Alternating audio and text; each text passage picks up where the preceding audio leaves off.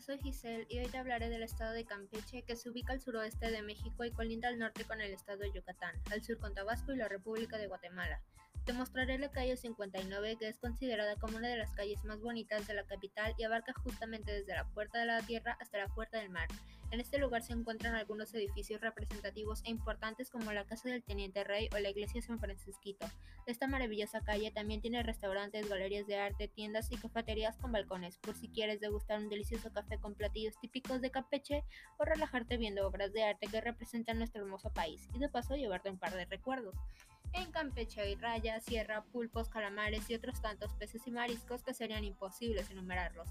Entre los platillos típicos que no provienen del mar están los tamales de harina colada, rellenos de picadillo de porco de carne de gallo, capón con salsa de achicote, pan de cazón, puchero, camarones a coco, etc. Si quieres probar cosas nuevas, Campeche es perfecto para la lengua. Las fiestas de la Candelaria se celebran el 2 de enero con bailes, fuegos pirotécnicos, juegos mecánicos y alboradas religiosas. La Candelaria es una de las fiestas más populares y tradicionales de Campeche junto a la Feria de San Román, que tiene como objetivo festejar el Cristo Negro de San Román, con distintas actividades culturales, deportivas, serenatas, concursos de juegos florales, etc. Son días hermosos para el estado de Campeche, así que te recomiendo venir en este periodo de fiestas. Por si te gusta más la naturaleza, este estado te ofrece la hermosa biosfera de los Petenes, que trata de diferentes islas con gran variedad de vegetación de flora y fauna.